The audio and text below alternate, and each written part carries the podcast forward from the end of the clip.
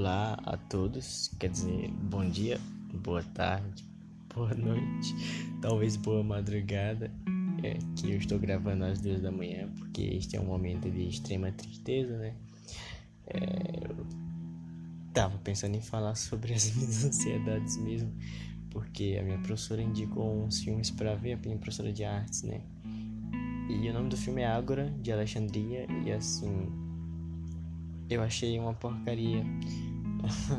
Só de, no começo, é, um dos personagens cita o termo peso antes mesmo da existência do Newton, que é o cara, basicamente, que dá a ideia de gravitação e tudo mais, e o peso tem total relação com gravidade.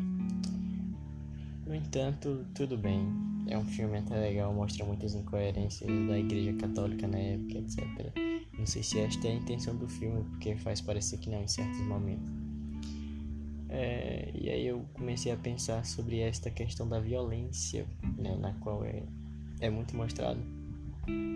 Porque os personagens eles agem com violência, aí reagem com violência contra os mesmos, sabe? É sempre violência atrás de violência, gerando violência e mais violência.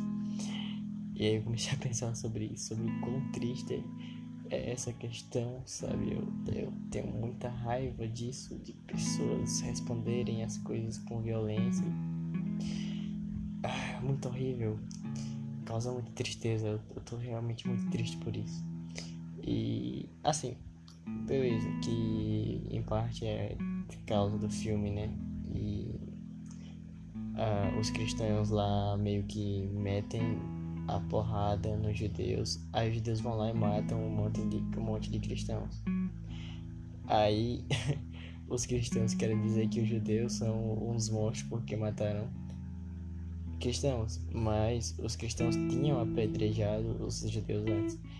E isso acontece inúmeras vezes, não só com cristãos e judeus. E é, são proclamadas inúmeras é, ignorância, de, ignorâncias dentre os personagens desse filme. O que é horroroso. E recentemente eu estive lendo o livro Comunicação Não Violenta do Marshall Rosenberg. Ainda não concluí, mas de qualquer forma eu gostei muito, porque ele fala justamente sobre isso até onde eu li, é, ele fala mais um pouco, ele aborda um pouco dessa questão da, do idioma que a gente usa ser muito hierárquico, né? A gente fica dizendo que tal pessoa é inferior porque é diferente de você, tipo, vamos colocar aqui um exemplo que ele mostra no próprio livro, é que quando você é organizado e alguém é desorganizado, aquela pessoa é o vagabundo, é não sei o que. Mas aí quando você tá lá e outra pessoa é mais organizada que você, é aquela pessoa é a fresca, sabe? Sempre vai ter algum insulto para as pessoas. Nunca tem para ti e tal. E não precisa ter necessariamente para você. E ele trata muito sobre isso, de, de uma comunicação na qual você não vai ficar avaliando os outros, julgando os outros, dando o um sentido de moral, sabe? Aquela coisa moralizante que é muito presente na religião, né? Que diz que tal coisa é errada, tal coisa é certa, né?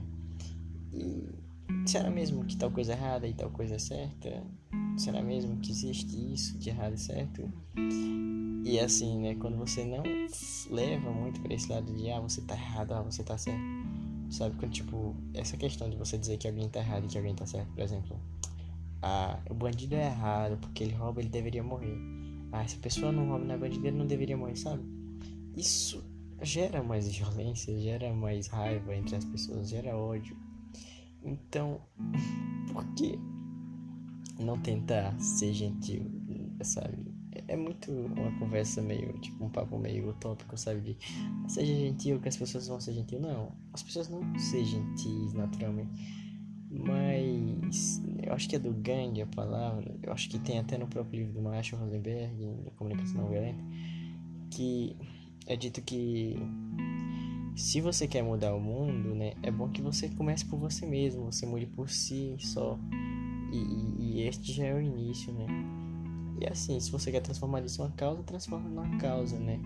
Existem inúmeras que dá para assumir hoje em dia, a questão ambiental que tá gritante, a questão social a questão ambiental é resultado da questão social, né? Tudo é resultado de um problema social, né? A desigualdade de renda, o racismo, a homofobia, o machismo, todos esses são problemas, né? De ódio, raiva generalizados, gente querendo estar no poder. Então, essa é até a própria questão da igreja, né? Que eles queriam estar no poder, ter o poder de dizer e mandar e desmandar, então eles modificavam a palavra ao seu entendimento para fazer isso, para condenar quem era contra o que eles diziam e aceitar que não, quem ia lá e ficava bajulando, sabe? É, até com até com a astronomia, né? Quem fazia ciência na Idade Média era a própria igreja, né?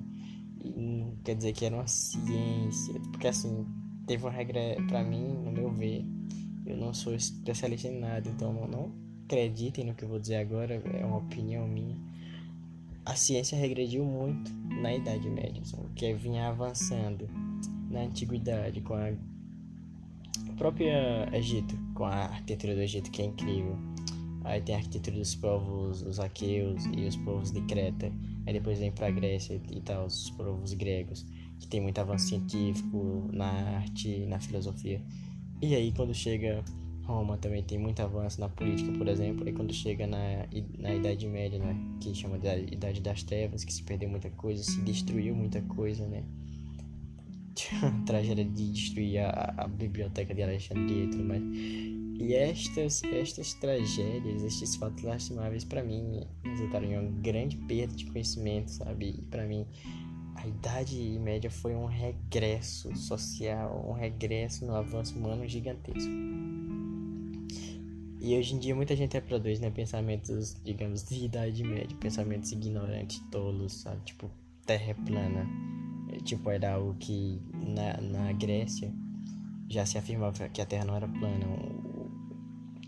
Esqueci-me agora o nome do, do, do cara que calcula, que ele fala da, da circunferência da Terra e calcula. Tem o próprio Aristóteles que ele fala sobre a Terra ser redonda e ele documenta, mas tem outro cara que ele encontra uma documentação sobre a sombra de um a sombra, uma sombra de um uma sombra qualquer é, em certo momento do dia em um local e ele sabe que essa sombra é diferente onde ele estava, se não me engano no Egito, Alexandria. E aí ele decide ver isso, né, checar isso e tudo mais, as distâncias. E aí ele vê que a Terra não tem como ser plana, é redonda, sabe? Isso tipo na antiguidade, na Grécia.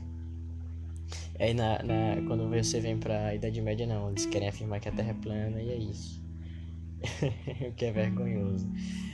E voltando, né, para não fugir um pouco do, muito do assunto, é a ideia do, do livro do Marshall Rosenberg, que é que ele fala um pouco sobre, em vez de você Assim, eu não terminei todo, então, tipo, eu, eu pretendo trazer, falar mais sobre o livro em próximos podcasts, provavelmente. Mas até onde eu li, é, tem a questão também da avaliação, sabe? Quando você é, observa algo, você avalia, sabe? Tipo, dizer que alguém é chato porque faz isso ou aquilo, né? Quando você diz que alguém é chato, você não vai gerar empatia, sabe? Você tá gerando raiva naquela pessoa, deixando aquela pessoa triste, causando tristeza ou raiva, sabe?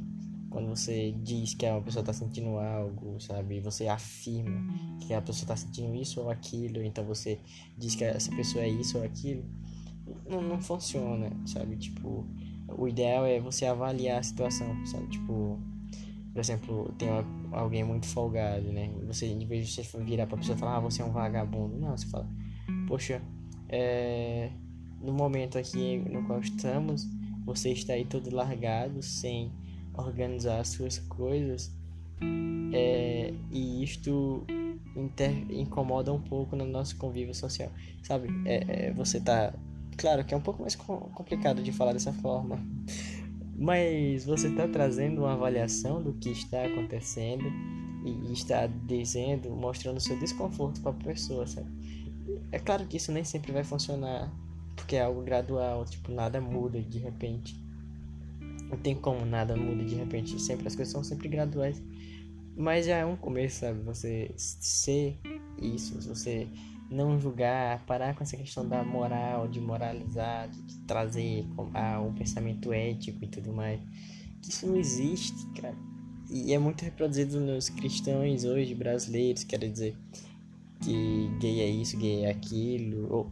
Não, no geral, sabe? Quem não concorda com a sua religião, né? Por exemplo, quando o Porta dos Fundos colocou o Jesus lá gay, que não queria aceitar o destino dele, de, de Messias e tudo mais, né? O primeiro, eu acho que foi o primeiro especial de Natal que aborda essa questão do Jesus. Acho que é a primeira tentação de Jesus ou a última. É algo assim. Eu sou muito ruim para lembrar as coisas. E, sabe, ele fala muito disso, de tipo, coloca o, o, o, Jesus como se fosse algo, uma pessoa, sabe? E aí todo mundo fica, ah, isso é um desrespeito, isso não pode, não sei o que, você vai pro inferno. Primeiro que tá julgando algo que a própria religião diz que não é para julgar, não, não é para julgar, sabe? Segundo que se você acha que é uma ofensa o fato do Jesus poder ser gay, isso só mostra que você é preconceituoso e não sabe amar o outro, sabe? É, tipo, é muito incoerente. É, é muito incoerente o termo cristão, é, é muito, é, é, muito bonito. Que, tipo, prega o amor, sabe? Ajudar e tudo mais, caridade. Aí quando você vai ver as pessoas que dizem ser cristãs, né? Tipo, estão dizendo que tem que ter porte de arma, que não pode aborto, que não sei o que, sabe? Sempre pregando o ódio, sempre é, excluindo os outros da sociedade. Claro que não é geral, eu tô falando mais da parcela fanática da população, parcela que faz isso, sabe? Que traz esse pensamento totalmente contraditório ao que ele defende. Ele defende a sua religião cristã ou católica, quer dizer, cristã, né? Mas tem a vertente católica e a vertente protestante mas de, de, defendendo, supostamente defendendo isso, tá lá com todas as suas incoerências, falando inúmeras, defendendo, por exemplo, um presidente que é totalmente contra a vida e, com certeza não tá do lado, sabe, do amor disso, porque o cara tá lá, mano, pô, é, de acordo com, como é que eu digo, é, puxa, fica, esse eu tô passando vergonha no podcast, mas tudo bem, vamos lá ele rejeita a vacina, sabe? Fala cada besteira, velho. Certo momento eu vi falar, ah, vacina só na casa da sua mãe. Então, tipo, defender um cara desse que é totalmente contra a vida, não dá, não dá, sabe? É, é algo absurdo, que está extremo hoje em dia. E isso vem me afetando muito, sabe? Tanto que por minha família ser fanática, e isso me prejudica porque as pessoas são muito violentas e eu fico muito triste com isso. E um presidente como esse que vem fazendo tantas coisas assim, que acaba prejudicando muito o país, o que me prejudica também, né? E isso é horrível, causa muita ansiedade, tristeza em minha pessoa, sabe? E eu chego até a considerar pensamentos muito egoístas, no sentido da tristeza e melancolia. Uh, mas estes não, não posso colocar em prática, pois existem tantas pessoas legais que se importam com a gente, né? Tipo, às vezes quando a gente tá triste e pensando nesse tipo de coisa, não parece que existem pessoas legais e que se importam com a gente. A gente só tá pensando naquilo, naquela coisa. Eu, normalmente, quando eu tô pensando nisso, né, no suicídio, claro, que, que eu tô querendo dizer, é, eu só penso nisso, eu não tô nem aí, sabe, se vai ficar alguém triste ou não é, e eu, eu normalmente penso muitas vezes porque as coisas ficam muito horríveis para mim. E assim, quando.